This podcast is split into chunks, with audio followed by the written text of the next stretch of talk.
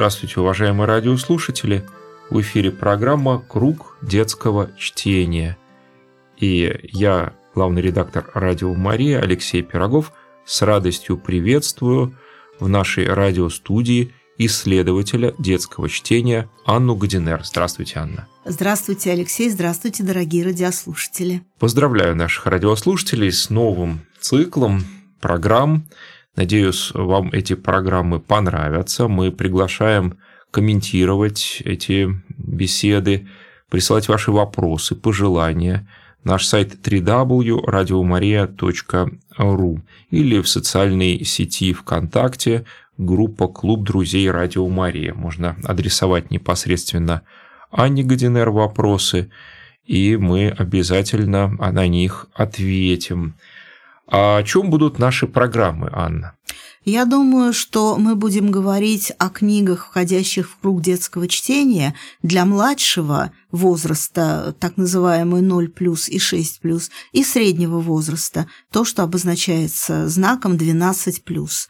Будем говорить о книгах отечественных и переводных – Будем говорить о книгах, которые написаны в последние годы, и о тех книгах, которые в те же последние годы переиздавались. Может быть, это книги XIX века, и начала XX, но то, что они переиздаются сейчас, вот в наше время, говорит о том, что они востребованы, и мы попробуем понять, почему они востребованы, что они нам дают, какой образ мира показывают. Мне кажется, это важным и интересным и наши радиослушатели сами смогут сделать вывод, стоит ли эту книгу прочитать вместе с детьми, и можно будет также прокомментировать эту книгу и прислать вопросы. Будем очень рады.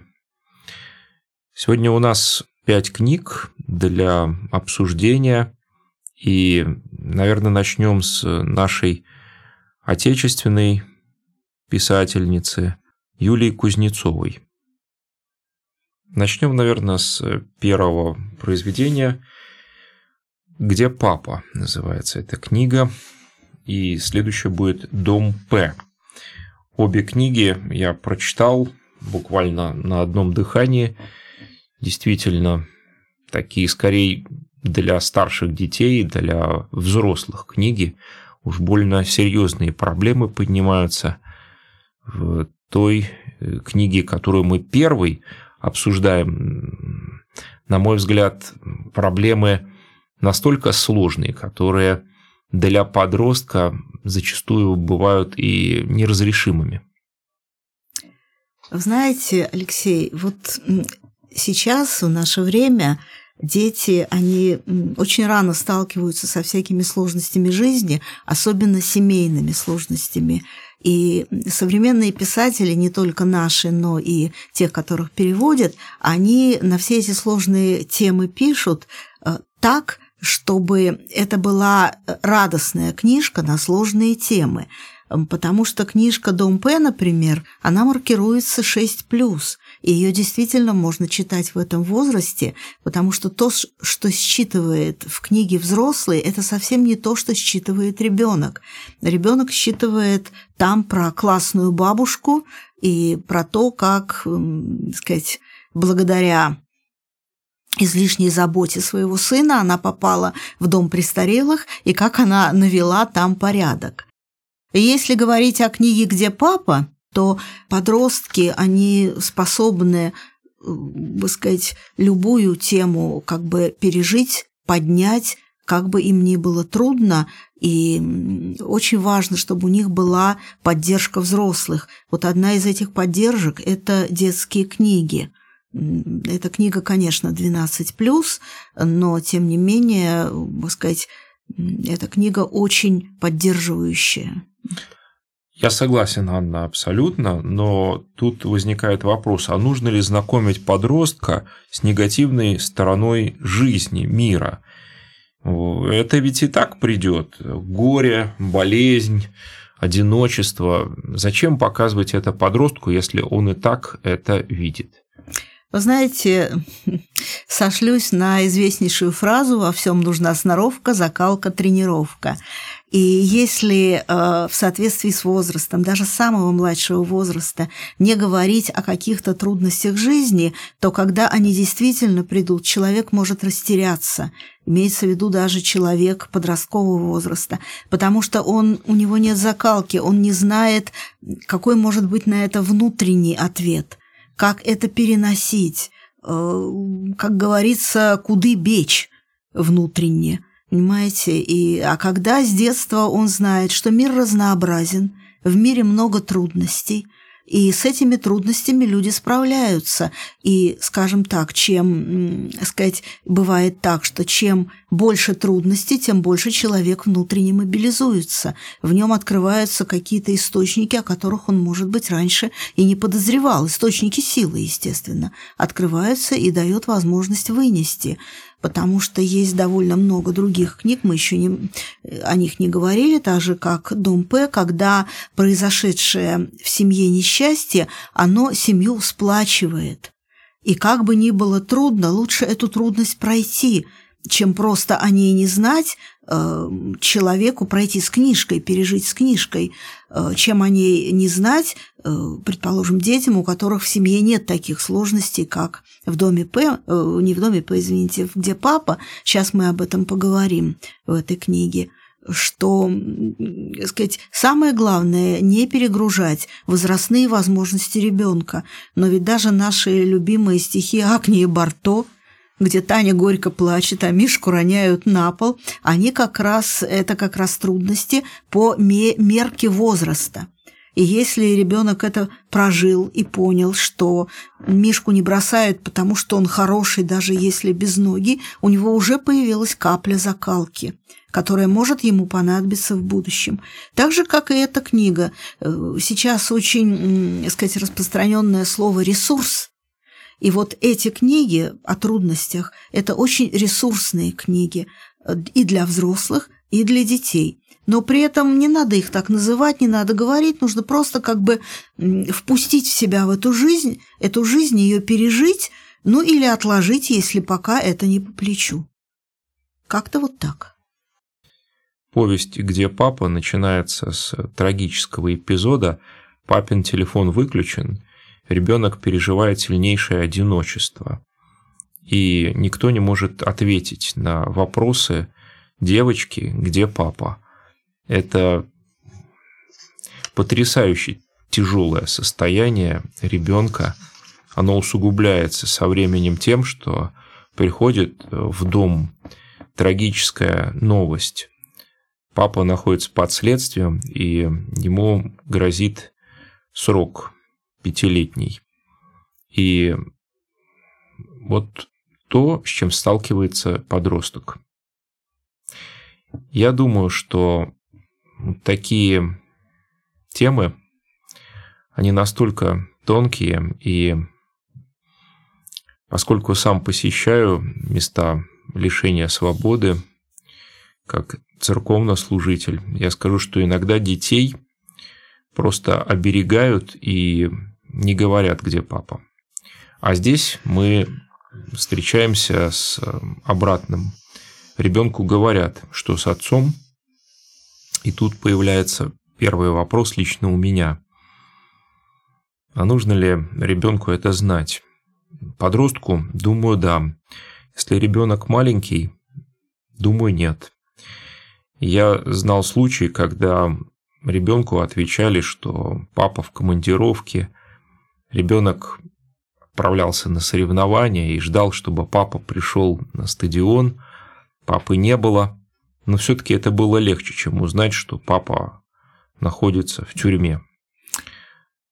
Как по-вашему, Анна? Это ведь тема невыдуманная явно, и, наверное, рецепта точно нет, но уж больно остро обнажена сразу проблема, и ребенок остается, по сути, с ней один на один по крайней мере в начале повести.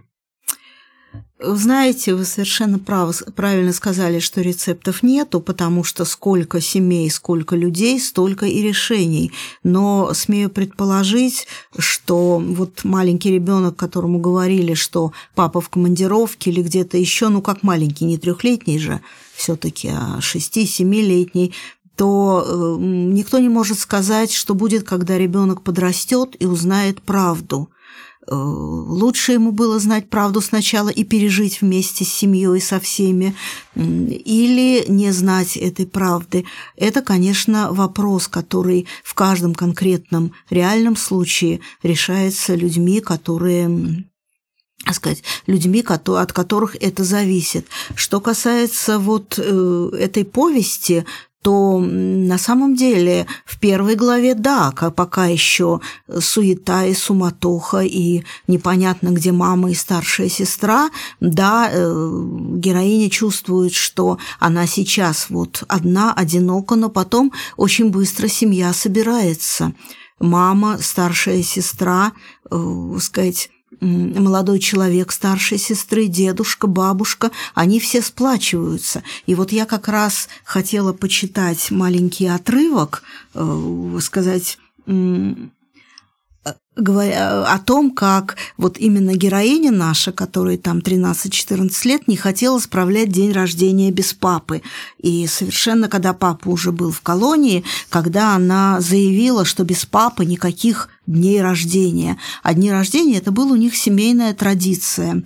И вот э, папин голос. Звонит папа. Я слушаю его голос. Даже не слова, которые он говорит, хотя они тоже важны, но сначала я слушаю голос. На этот раз он будничный.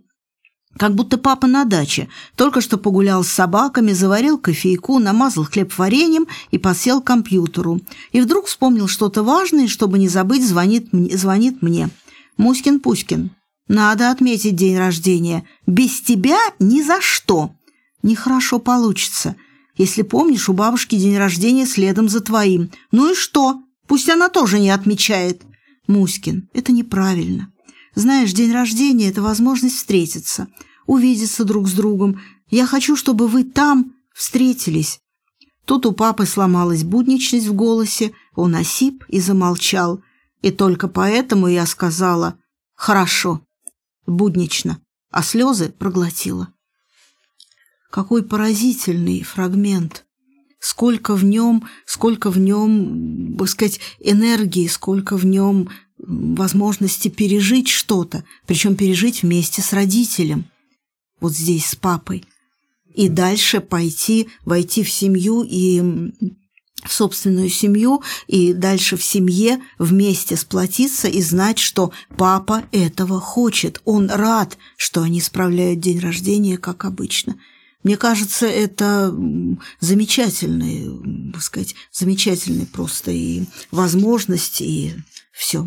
И очень важно ребенку слышать голос своего отца, своих родителей. И даже если ребенок слышит, голос уже одиночество по-другому переносится, легче. И вот я обратил внимание, что героиня возвращается в памяти к своим детским переживаниям и детские воспоминания – она вспоминает, как ее отец называл Муськин-Пуськин, она его хлеб с вареньем, и она вспоминает, как они шутили, смеялись, рассматривает фотографии маленького отца. И это помогает ребенку перенести это горе. Настоящее горе, которое сначала семью потрясает, Потом проходит это состояние шока, и семья, как вы правильно сказали, Анна, объединяется. И я обратил внимание, что эта книга была издана фондом поддержки заключенных, если я не ошибаюсь. И ведь очень важно, чтобы вот человек, который находится в заключении, чувствовал, что его семья не отторгла, не забыла, не оставила – и это очень важный момент, чтобы человек вернулся потом к нормальной жизни, не к уголовной, не к криминальной сфере. И я очень вот обратил внимание на ряд эпизодов, где ребенок старается еще быть полезным другим. Это вот тема, когда ребенок, главный герой, становится полезным для учителя ОБЖ. она занимает очередь и пытается помочь человеку, то есть в своем горе не замыкается, а становится полезным другим. Человеку нужен человек, и если замкнуться в своем несчастье или в горе, или в трагической ситуации, то личность начинает разрушаться.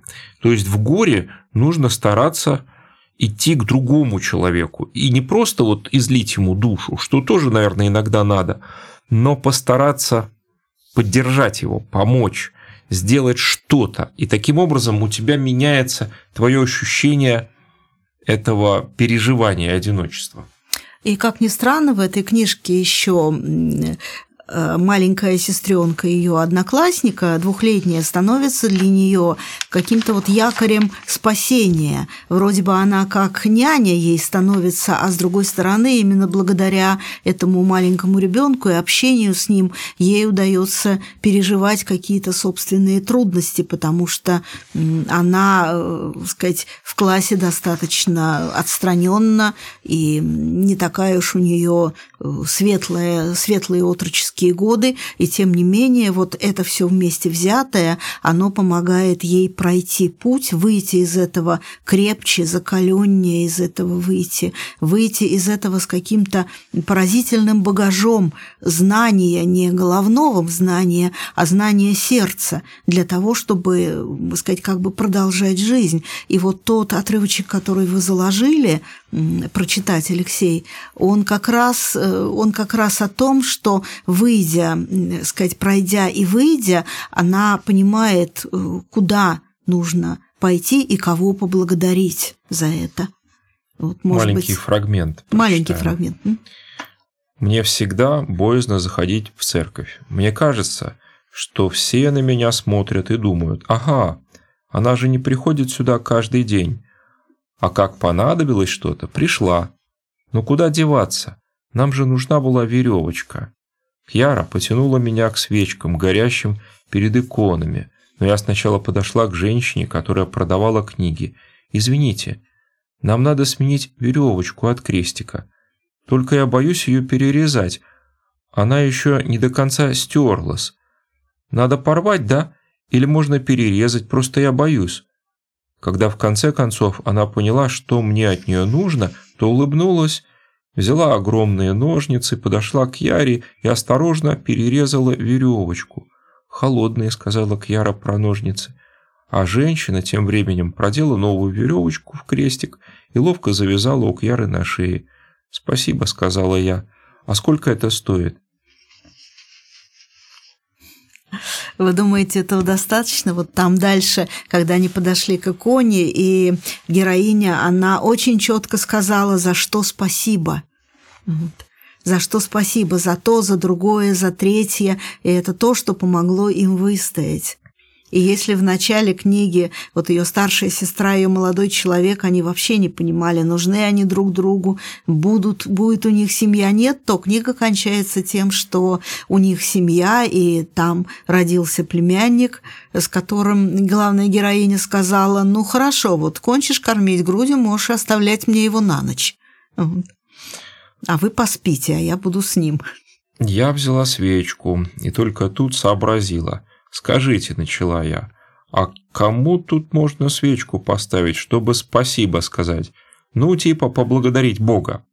Женщина расширила глаза, потом как заулыбалась. «Молодец какая», — похвалила она меня. «Все приходят к Богу просить что-нибудь, а ты спасибо сказать. Вон там, видишь, икона Казанской Божьей Матери. Подойди с малышкой, поставь свечку, ей тоже какая радость». Я очень смущалась, но мы все же прошли вглубь церкви, нашли икону. Возле нее стояла старушка, прижавшаяся лбом к стеклу. Мы поставили свечку, а потом, когда старушка отошла, Кьяра протянула ко мне руки, я подняла ее, и она тоже прижалась к стеклу лбом. А я прижала губам пальцы, пахнущие медом и воском, посмотрела в глаза Божьей Матери и прошептала «Спасибо». Спасибо за то, что у Ирки в животе появился ребенок. Спасибо за то, что я могу снова обнимать мою Кьярку. Спасибо за то, что утром мама сказала, летом папу переведут на поселение. Он будет жить в общежитии, ходить на работу, покупать еду в магазине. Еще мы к нему сможем ездить с ночевками, хоть каждые выходные. Вот так вот.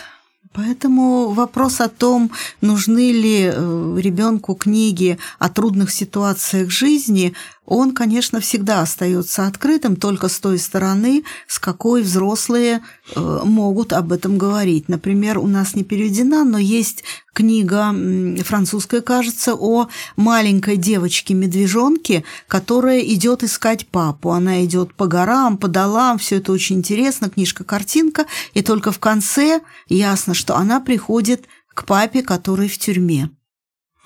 Здесь очень интересно еще показано, как ребенок ищет ответ на свои вопросы у друзей и старается найти хороших друзей. Вот дружба с Андрюшей, с его семьей, с Кьярой. И так же, как отец пытается выйти из этого горестного состояния, очень ясно проходит такая тема, что отец покрестился, и стал писать рассказы.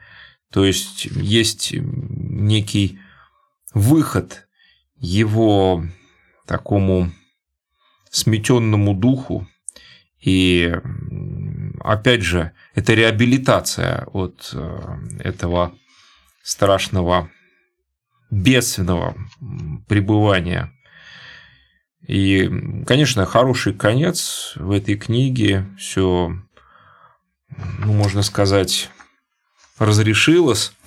И, конечно, еще тема проходит через всю книгу переживаний ребенка за свое физическое состояние, за отношения с другими людьми, попытка поменять этих людей и последствия этого. На мой взгляд, очень интересная и полезная книга для семейного чтения – не только для подростков. Я бы родителям рекомендовал ее в первую очередь прочитать. Но это особенность современных книг, не только подростковых, но и книжек-картинок, что они очень много дают родителям. Они затрагивают проблемы, которые родители переживали в детстве, дают на них ответы, и это становится интересно читать и переживать вместе. И на самом деле это довольно распространенная тема в современной литературе, когда какая-то сложность, которая происходит, ну вот, предположим, здесь заключение или какая-то тяжелая болезнь, она сплачивает семью, которая до этого, может быть, ни шатка, ни валка, но жила как-то, и кто-то смотрел в разные стороны, а вот произошедшие трудности, они сплачивают. И это очень-очень важный урок. Для меня, в принципе, нет сомнений, что и маленькому ребенку, и подростку нужно читать и знать книги о сложностях жизни, но э, какая пойдет, и, безусловно, по, по возрастным меркам – чтобы не было перегруза. Но это, опять же, э, определить можно, может только сам ребенок, потому что если какая-то книга не пойдет, он скажет, не пойдет сейчас, не будет, сейчас не хочу. Но это необходимая закалка души, на мой взгляд, которая помогает ему, начиная где-то с подростковых лет, все-таки встретить все сложности этого мира, ну, можно сказать, в каком-то всеоружии. Но стоит еще упомянуть, что в книге ряд тем поднимается, с которыми ребенок так или иначе сталкивается. Унижение другого человека, как на него реагировать, тема болезней или беременности еще тема, очень тема одиночества других людей, одинокая мать, которая воспитывает детей, и ее поиски, и все вот это глазами ребенка, на мой взгляд, очень-очень точно описано. Ты погружаешься в этот мир и начинаешь оценивать ситуацию по-другому. Глазами ребенка увидеть что-то. Это, как говорится, многого стоит. Да, ну тут скорее ребенок, он подросток, это скорее глазами подростка. И, конечно, еще надо добавить очень сложные отношения между одноклассниками. Вот. Ну вот и, во всех книгах, да. по сути, которые мы сегодня обсуждаем, будут эти сложные отношения с одноклассниками.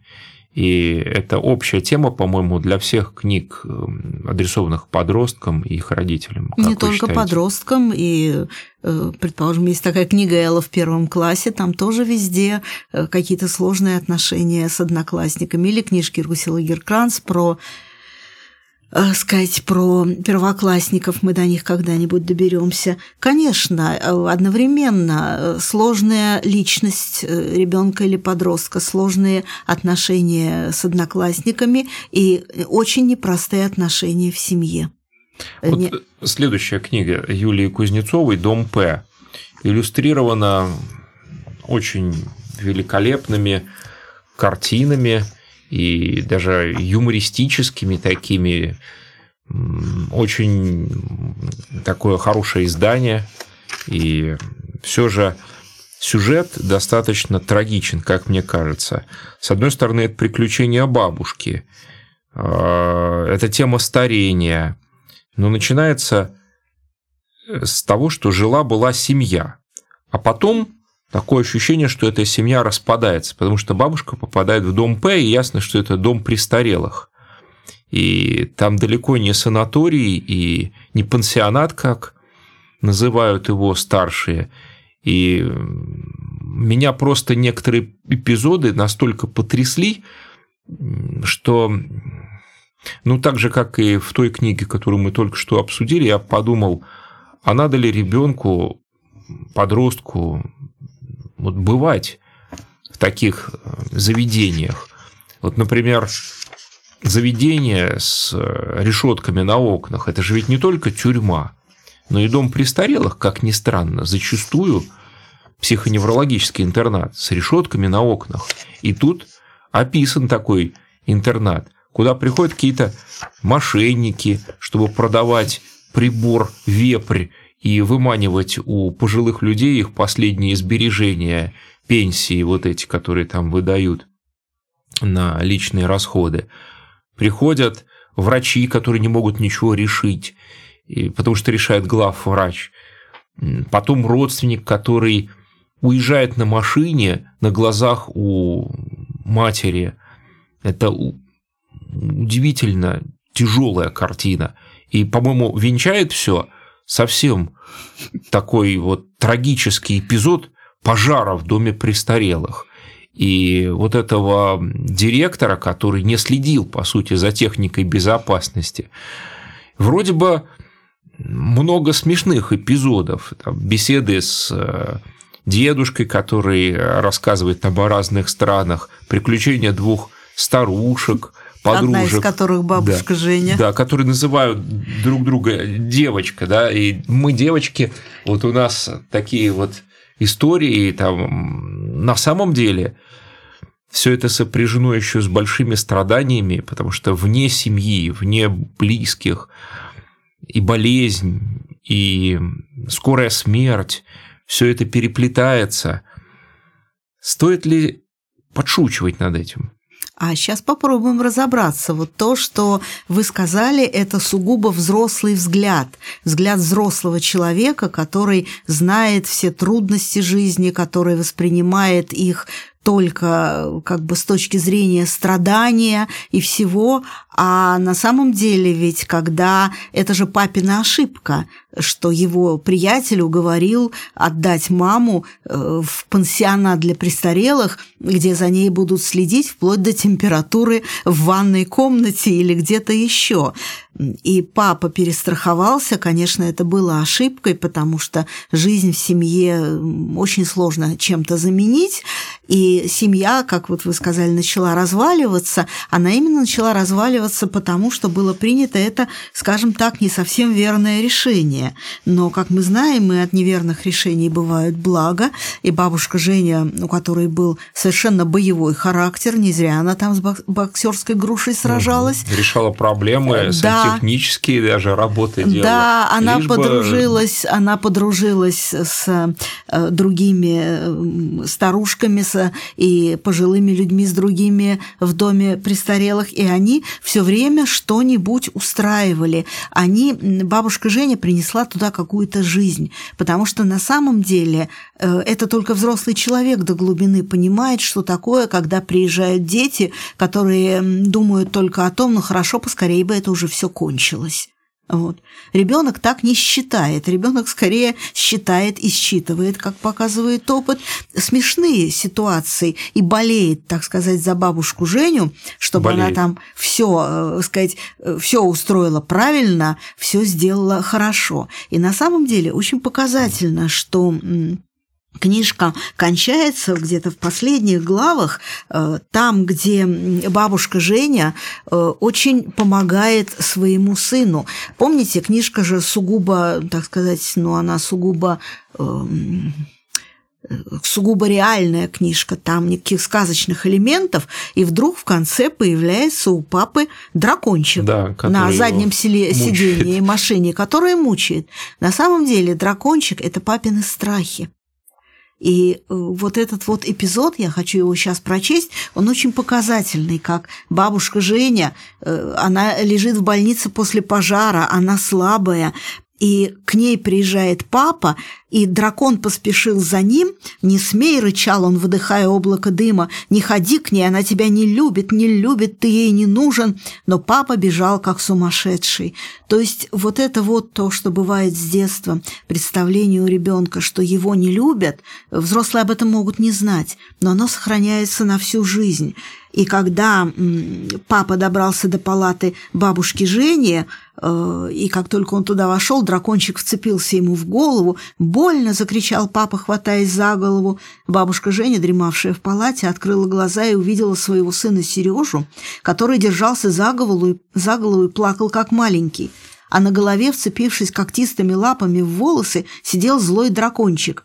Бабушка Женя была еще очень слаба, но все же отбросила одеяло, вскочила с кровати, подбежала к папе и сдернула с него за хвост маленького дракончика, схватила за шкирку и отшлепала по попе. Дракончик зарыдал.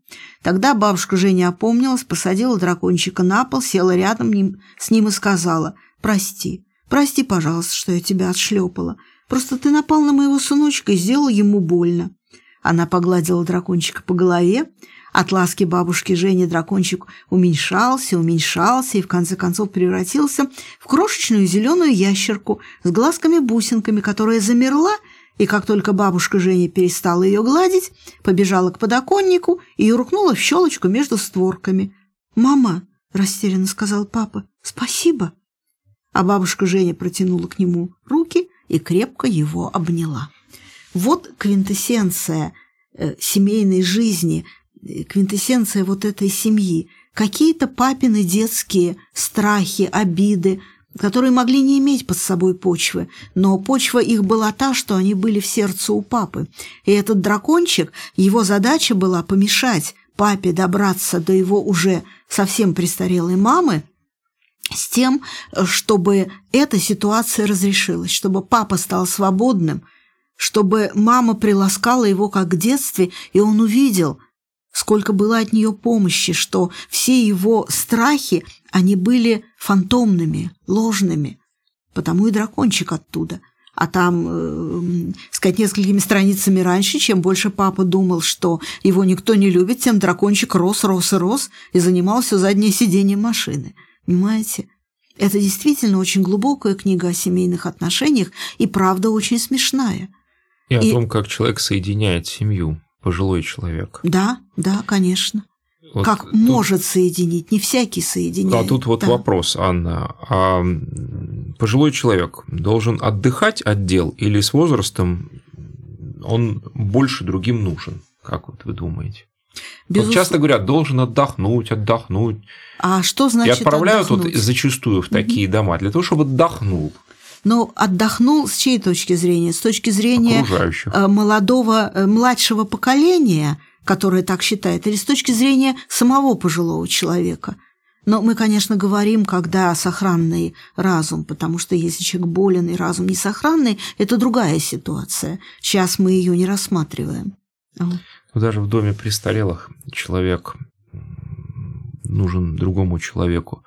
Я много раз видел, как, как в этой книге описано, помогают друг другу и кормят, и убирают за рядом находящимися. И очень мало такого, как описано также в этой повести, что две старушки сидели и ссорились вот, рядом, или там за этой бабушкой, которая в доме престарелых, когда она цветы взяла искусственные, за ней погнались с криками, что ты их украла, она всего лишь хотела их поправить. И такие бывают, конечно, случаи и ситуации, но часто видишь, что человек до последнего помогает кому-то, иногда даже животному или птицам, кормят птиц, но вот эта потребность в помощи, ты оказываешь эту помощь, ты кому-то нужен, мне кажется, с возрастом сильнее и сильнее. Вот просто я эту мысль пытаюсь как-то да, озвучить. Да, конечно.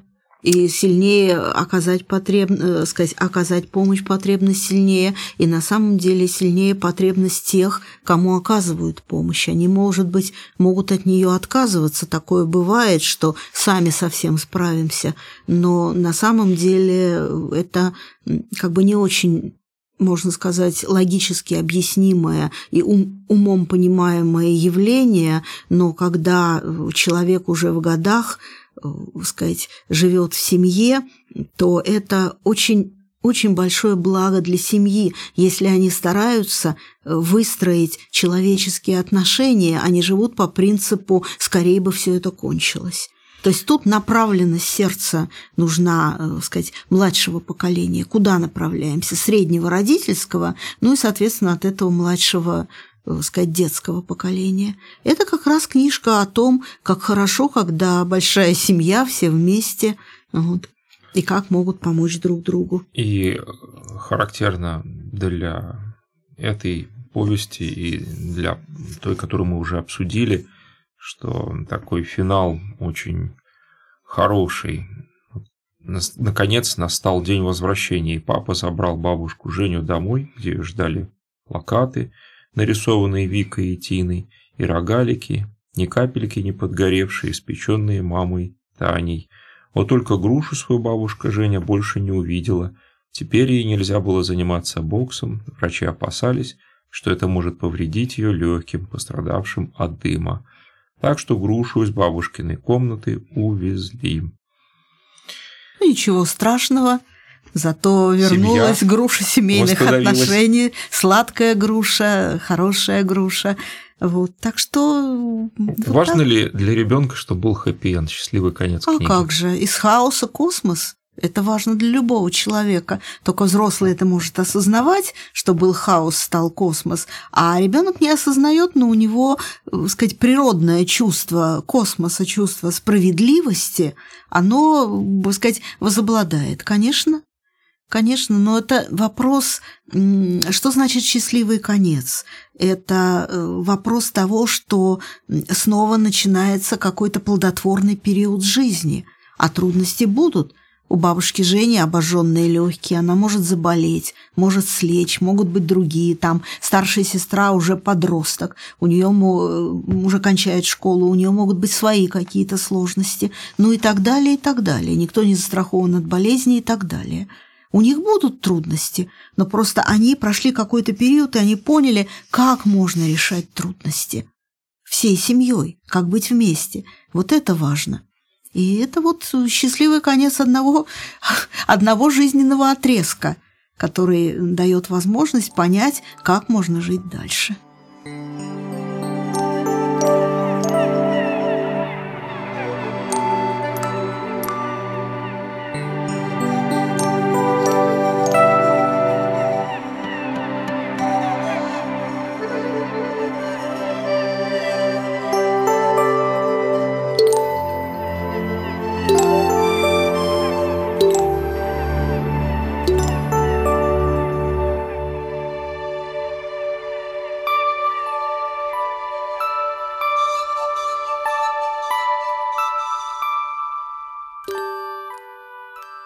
Три книги, о которых мы поговорим достаточно кратко, но если у вас возникли вопросы, мы будем на них отвечать по мере возможностей в наших программах. И первая книга – это Вилли, Нина Дашевская, Наталья Евдокимова, Кимка и компания, вторая книга, и Арне Свинген, это норвежский писатель, баллада о сломанном носе. Начнем мы с повести Нины Дашевской «Вилли». Сюжет про жизнь подростка, но такой перемеждается с такими фантасмагоричными, я бы сказал, сюжетами, и его говорящий велосипед, девочка, с которой дружит подросток. Сначала непонятно, это девочка из сказочного мира или настоящая. Мне показалось, что немножко такое повествование нереальное. Э, конечно, в нем есть э, некоторая нереальность, но сочетание реальной действительности с какими-то, э, даже не скажем сказочными, а какими-то из других пространств, из других параллелей событиями, оно очень характерно уже много десятилетий для литературы. Так сказать, это не впрямую фэнтези, но это как бы с элементами фэнтези, которые вплетаются в жизнь, и очень нужными и понятными элементами, потому что когда дети бывает запутаются в том, что же за жизнь у них семьи и как живут, потому что родители Августы ездят по Августина, она кажется. Августина, они ездят по миру и ищут себе место – и нигде не могут приткнуться, а дочь не могут взять с собой и оставляют. А у Вилли в семье все хорошо, кроме того, что папа никак не может пристроиться к работе, и мама тоже. И тогда появляется тот, кто их соединяет. Это замечательный такой резонер, гувернер, воспитатель, велосипед Вилли, говорящий который очень правильно ведет себя с подростком, знает, как взрослый, как надо себя вести, что надо делать, и он очень помогает сказать, Вилли, и с другой стороны ведет себя как его ровесник-подросток, когда герой главный делает что-нибудь не то, а Вилли Вилли перестает ему отвечать до тех пор, пока он не попросит у него прощения.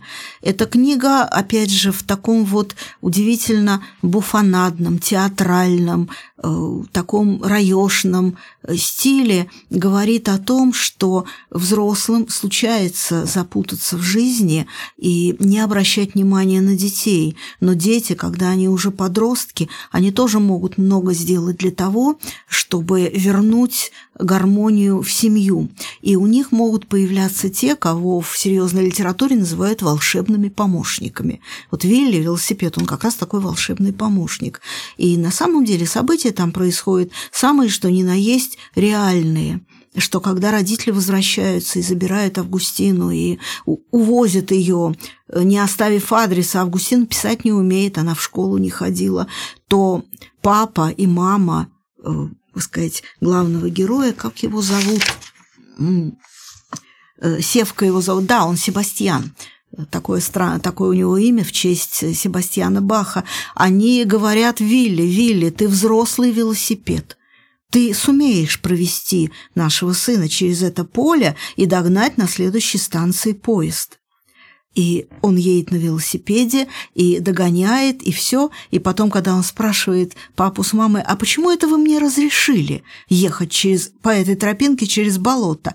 И ему папа отвечает, ну, знаешь, мне уже приходилось один раз ехать через это болото, чтобы поймать такой же поезд. И за этим сразу стоит какие-то их отношения с мамой, когда они еще не были э, семьей и когда, так сказать, они решали этот вопрос. Так же, как выясняется, что папа архитектор Севки получил его, так сказать, здание театра получило, так сказать, приз и будет строиться в городе, а родители Августины, они, так сказать, они актеры, и они получают работу здесь, и семьи воссоединяются, и они будут, так сказать, жить все вместе. Вот. Мне... У родителей работа, у детей учеба, все будет вместе. В таком легком стиле, легком совершенно, из которого можно, вы знаете, э, музыкальную какую-то постановку делать. Там очень много музыки в этой книге. Ну, Нина Дашевская, она скрипачка. Вот, и можно делать прекрасный музыкальный спектакль. Да, mm-hmm. очень лиричная. Mm-hmm. И э, вот следующая книга «Кимка и компания» Наталья Евдокимова, автор, мне тоже показалось, что проблема, поднятая в ней, очень схожа. Родители, которые живут параллельным миром, дети в своем мире, родители смотрят телевизор и очень э, хочет э, ребенок, чтобы его показали в телевизоре и родители его увидели. Знаете, семья у меня такая. Мама смотрит телевизор, папа смотрит телевизор, бабушка смотрит телевизор, дедушка смотрит телевизор. Как вы уже поняли, моя семья смотрит телевизор, а я, как всякий нормальный ребенок, гоняю мячик на улице. Один раз трое суток гонял, вернулся, а моя семья смотрит телевизор. Ночную передачу показывают. Я тогда съел свой телеужин и лег спать. Поразительно то, что у ребенка мир интереснее, чем у взрослых. И ну, то, как описан этот мир, это настолько интересно, как будто сон, в который каждый взрослый хотел бы погрузиться иногда. Такой детский сон с прекрасными ощущениями, с воспоминаниями и сказочный сон. То есть угу. это наша реальность переплетенная со сказочной. С любой, там и инопланетяне, и кто угодно, это на самом деле мир воображаемый. Да. Ребенок, э, родители которого смотрят телевизор и больше ничего не делают, хотя у него там еще два брата появляются каким-то образом, а родители этого даже не заметили. Вот то включается воображение, и вы заметили, что там все-все, что есть сейчас, и сказка, и инопланетяне, и еще какие-то вещи а, огромные, все от э, каких-то разговоров о финансировании экономики до совершенно каких-то сказочных грибов, волшебника и прочих. Но самое интересное в этой книге, как она кончается. И они такие не одни, у них компания собирается из таких же детей – Проблема и в конце... универсальна. Да, на горизонте появляются люди. И справа, и слева, спереди, и сзади они подходят все ближе. Чем ближе подходят, все знакомее становятся. А потом мы их совсем узнаем. Наших мам и пап, Астиных, Зара, бабушек и дедушек, волшебника, соседей. Они идут и трубят в дудку, одну по очереди. А когда останавливаются, то говорят нам, мы все осознали и теперь хотим с вами идти. Наш папа добавляет, вообще-то нам сложно, но мы держимся – а мама говорит, к нам какой-то паук домой пробрался и паутину вокруг телевизора сплел. Ну и тут очень интересно, что волшебник уменьшает всех в возрасте, и причем взрослых он уменьшает до пяти лет, а этих ребят, которые уже, например, десятилетние, до семи лет, то есть они будут воспитывать угу. э, тех детей, бывших своих взрослых. Вот откатывает их волшебник. Вот. Ну и это все, так сказать, очень интересно. Ну и последнее, вот э, Демид, это его брат, Кимка все правильно рассказал, но я хочу рассказать по-своему. Про то, что я видел, про тех, кого я видел. А, я рисовал миры, а они видели каракули. Они говорили со мной, но не слышали ни слова из того, что я говорю. Они ругали меня, потому что умеют. Я путешествовал, а они не знали. Растворялись в телевизоре и засыпали снова, потому что устали, потому что взрослые, взрослые. Но теперь-то все будет по-другому, для всех. Я знаю, Кимка постарается. Кимка – это главный герой. Понимаете? Это поразительная просто книжка в том же, так сказать, карнавальном, можно сказать, духе. Она описывает очень серьезную проблему, когда взрослые, так сказать, как бы отключаются от ребенка и заняты только своими делами. И как вам кажется, Анна, те проблемы, которые у подростков в России, схожи с проблемами, которые возникают у подростков, скажем, в Норвегии, в Дании, Финляндии, или все же наши проблемы более значимы? А там уже многие вопросы разрешены, устроенность я быта не, влияет. Я не думаю. Я не думаю, потому что человеческий фактор есть человеческий фактор. Можно иметь самые распрекрасные условия жизни и быть равнодушным к детям. Можно иметь самые прекрасные социальные условия и все-таки, к примеру, говорить, что вот эти, ну, например, больные дети, инвалиды, зачем они живут?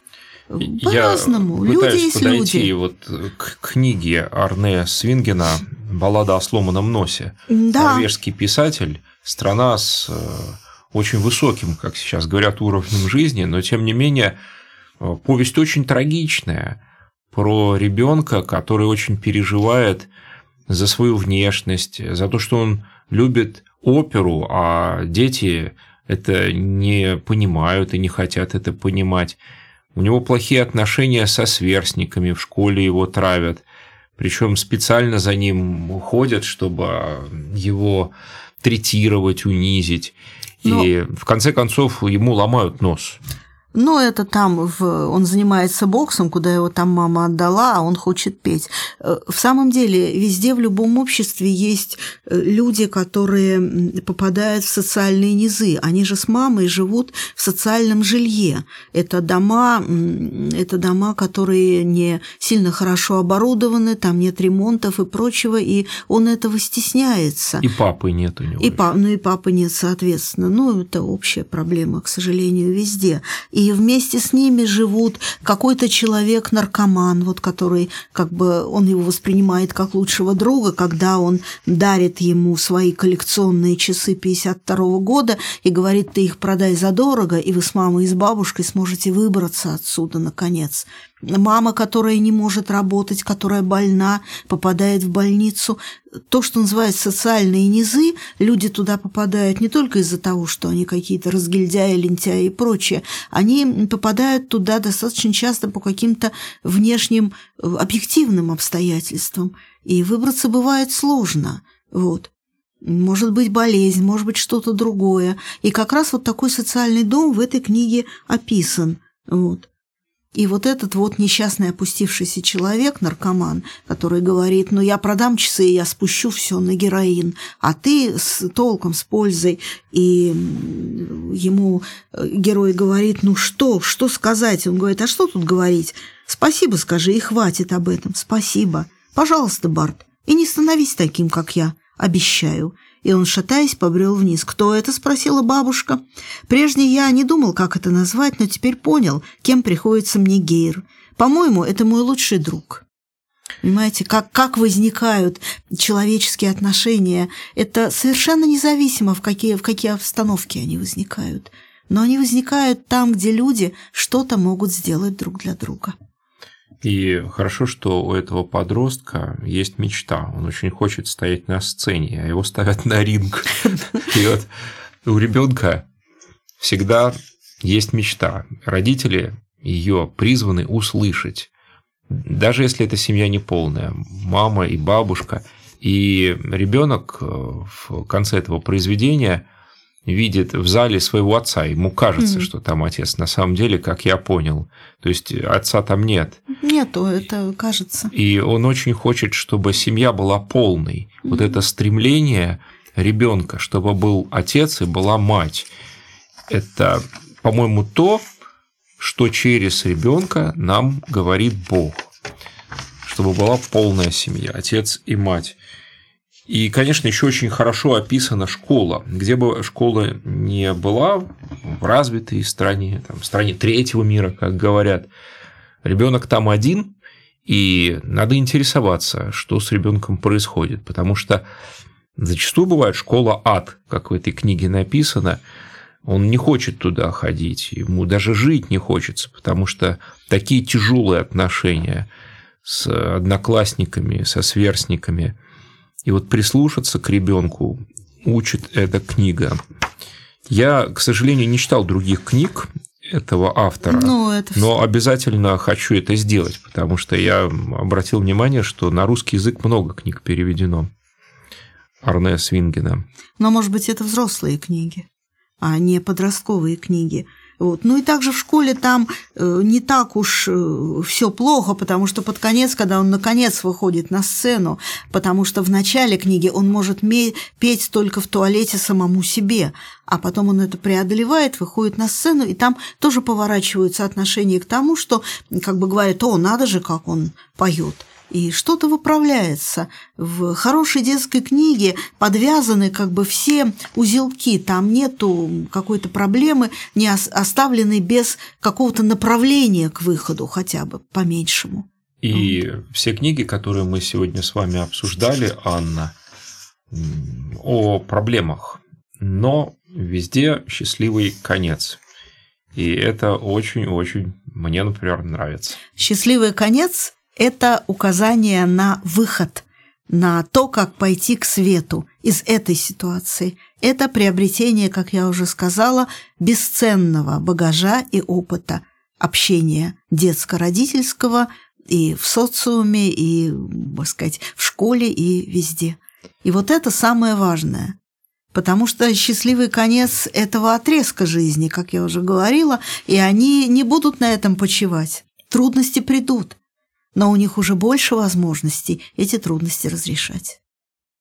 Это была программа «Круг детского чтения», которую для вас подготовили и провели исследователь детского чтения Анна Гадинер. Спасибо. Спасибо и вам, Алексей. И Алексей Пирогов. До новых встреч в эфире. Присылайте вопросы и комментарии на сайт www.radiomaria.ru.